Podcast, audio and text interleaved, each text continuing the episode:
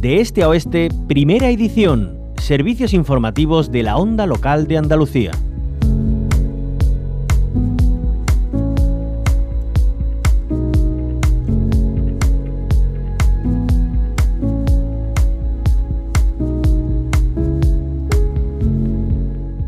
Como les venimos contando, el Gobierno central ha presentado un paquete de medidas eh, para hacer frente a los efectos de la crisis por la guerra en Ucrania y la inflación. Algunas son medidas ya aprobadas eh, eh, y que ahora se prorrogan. Pedro Sánchez lo anunciaba este martes tras el Consejo de Ministros. Nuevas medidas que suponen 10.000 millones de euros más que se suman a los 35.000 destinados hasta el momento para hacer frente al impacto económico de la guerra.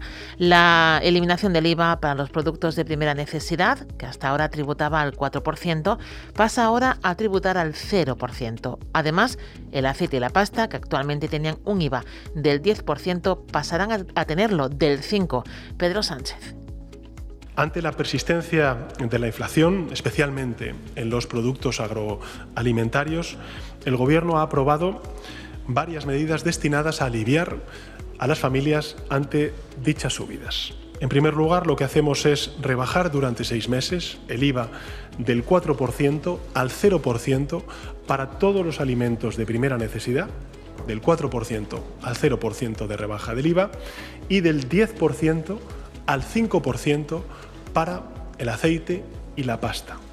En materia de vivienda, PSOE y Unidas Podemos han acordado renovar la limitación del 2% de la revalorización anual del precio de los arrendamientos que tradicionalmente estaba indexada al IPC y que ya estaba vigente desde el primer decreto anticrisis. El Gobierno también ha acordado introducir en este decreto un cheque con un pago único de 200 euros para familias con rentas inferiores a 27.000 euros al año y un patrimonio que no supere los 75.000 euros aprobamos una ayuda de 200 euros para más de 4.200.000 familias con rentas eh, de 27.000 eh, o menos de 27.000 euros para compensar la subida de los precios de los alimentos. Ya ha habido reacciones en cuanto a la eliminación y reducción del IVA a algunos eh, productos alimentarios. El secretario general de Facua, Rubén Sánchez, lamenta que el Gobierno no haya ido más allá y que renuncie a intervenir los precios de los alimentos con márgenes inflados. Advierte de que es previsible que cadenas de distribución y fabricantes absorban esta rebaja del IVA con nuevas subidas, es decir, que lo conviertan en beneficios para sus empresas y que no repercuta en el consumidor simplemente se va a bajar el IVA, cosa que va a servir de muy poco si la reacción del mercado o de buena parte de las empresas es absorber esa bajada con nuevos incrementos de precios. El gobierno tiene la capacidad legal, no hay que inventar nada nuevo, para fijar precios máximos a los alimentos. Lo dice la ley de comercio del año 1996. Se podría poner un precio tope a multitud de alimentos para volver a los importes que pagábamos hace bastantes meses. También se pronunciaba el gobierno andaluz sobre la eliminación del IVA de alimentos. Se señala el portavoz del gobierno andaluz, Ramón Fernández Pacheco, que es preferible bajar los impuestos indirectos, es decir, los que pagamos todos por igual, a bajar los impuestos directos, los que pagan en función de la renta. A mí me gustaría dejar claro una cosa. Todas las medidas que sean buenas y positivas para Andalucía, este gobierno las va a aplaudir y las va a agradecer no estamos en el no por el no, ni en eh, confrontar siempre con lo que presente el Gobierno de España.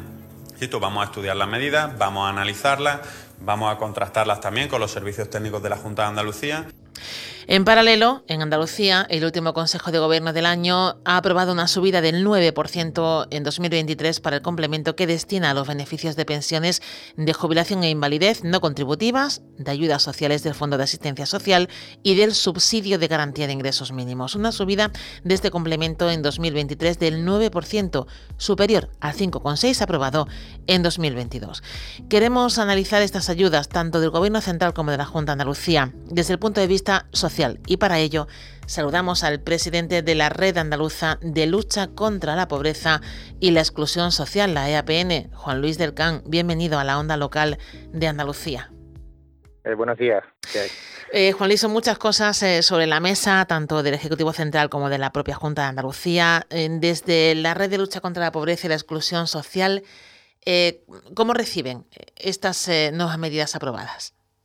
Bueno, pues en un principio nosotros celebramos que se pongan en marcha esta serie de medidas que van a ayudar a paliar la situación que vivimos en Andalucía, pero sí es verdad que nos preocupa mucho la caducidad que tienen dichas medidas y el impacto que finalmente pues va a tener sobre la población más vulnerable. Em, eh, porque bueno, eh, tienen cifras de eh, cuántas personas aproximadamente se pueden beneficiar de estas ayudas y, y también bueno, qué es lo que realmente haría falta para que, que puedan salir de esa situación, ¿no? Bueno, la situación de pobreza en Andalucía, recordemos que tiene un carácter estructural y por tanto todas las medidas que se vayan a implementar de manera coyuntural, pues lógicamente van a frenar, como decía al principio, esta situación, pero no van a solucionar lo que te, lo que ocurre, ¿no? Por tanto, nosotros vamos a estar muy pendientes, vamos a seguir realizando las mediciones de ese impacto que puedan tener las medidas y por lo tanto vamos a, poner de manifiesto, como hacemos todos los años, si se repercute en las tasas de pobreza o de riesgo de exclusión que, presentamos con el informe AROPE que, siempre hacemos sobre el mes de octubre. Em, eh, eh, por parte del Gobierno Central sí que bueno está la bajada del IVA, esa, ese cheque único de 200 euros para familias más eh, vulnerables, paraliza también la subida de, de los alquileres, eh, se renueva automáticamente. Hay una serie de medidas que, bueno, que pueden afectar eh, y afectan a toda, a toda la población independientemente de su renta. Por parte de la Junta de Andalucía eh, se aumenta el, ingreso mínimo, el, la renta mínima de, inserción en, en, Andalucía. Por ejemplo, desde comisiones obreras critican que se haya modificado de forma unilateral. ¿Han contado con ustedes para este tipo de, de reformas? Nosotros hemos sido informados previamente, pero sí es cierto que no hemos participado en el análisis. Eh, tenemos que recordar también que la Red de Lucha contra la Pobreza y la Exclusión Social de Andalucía, que yo presido, la EAPN, realizó un informe de evaluación eh, de la puesta en marcha de la renta mínima y en ese sentido si nos hubiera gustado que se contara a la hora de hacer aportaciones. Es cierto que también nos han animado a que las hagamos, pero ya está puesta en marcha la transformación, ¿no? En ese sentido, pues tenemos que decir, como decía y recordar al principio, que todas estas medidas y esa transformación nosotros las celebramos, pero vamos a estar pendientes a ver si es posible que vayan bajando de una manera eh, considerable la tasa de pobreza en Andalucía. Hablemos de propuestas, si le parece, eh, Juan Luis del Can. En ese informe AROPE eh, no dejan tampoco de proponer y de pedir que se pongan en marcha una serie de, medidas. Si le parece, recordamos a la población qué es lo que piden desde eh, la Red Andaluza de Lucha contra la Pobreza y la Exclusión Social, qué se necesita realmente, eh, no para ayudar, sino para salir de la situación de pobreza y exclusión.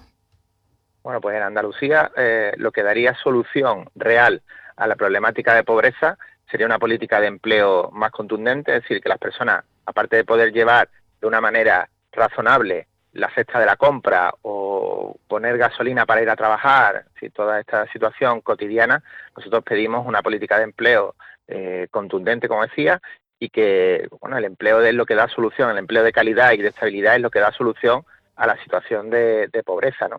Entonces, en ese sentido, todas las medidas de vivienda, de educación y de empleo podrían dar respuesta paulatina, porque a esta situación no hemos llegado de un año para otro, por lo tanto que ahora se pongan en marcha medidas que además tienen una caducidad de unos meses, pues lógicamente van a frenar la situación, pero no lo van a, no lo van a erradicar. Eh, todo esto, bueno, tiene un, como dice usted, es, coyuntural, es algo que está eh, desde hace años eh, en nuestra tierra, en Andalucía, eh, esas familias que, están en situación de, pobreza, pero además se añade la inflación por la guerra de Ucrania. ¿Están notando desde APN el aumento de, de personas vulnerables, de familias que necesitan más ayuda que antes? Pues la verdad que sí, que lo estamos notando. Las entidades del tercer sector de acción social no dejamos de atender a familias y a, eh, muchas personas que lo necesitan.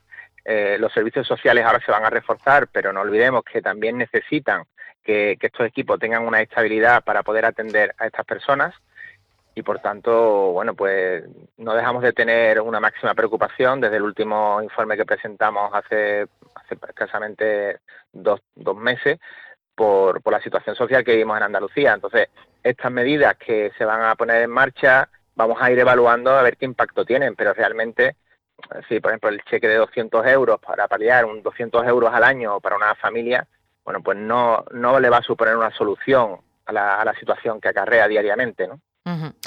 Eh, bueno, pues daremos tiempo, eh, por tanto, para poder analizar eh, todo esto y esperemos que esas propuestas que, que, dice Juan Luis del Can y que cada año la Red Andaluza de Lucha contra la Pobreza y la Exclusión Social pone sobre la mesa en ese informe AROPE, pues sean tenidas en cuenta por parte de todas las administraciones para dar una solución definitiva. Como siempre, le agradecemos que nos haya atendido en la onda local de Andalucía. Muchas gracias. Buenos días.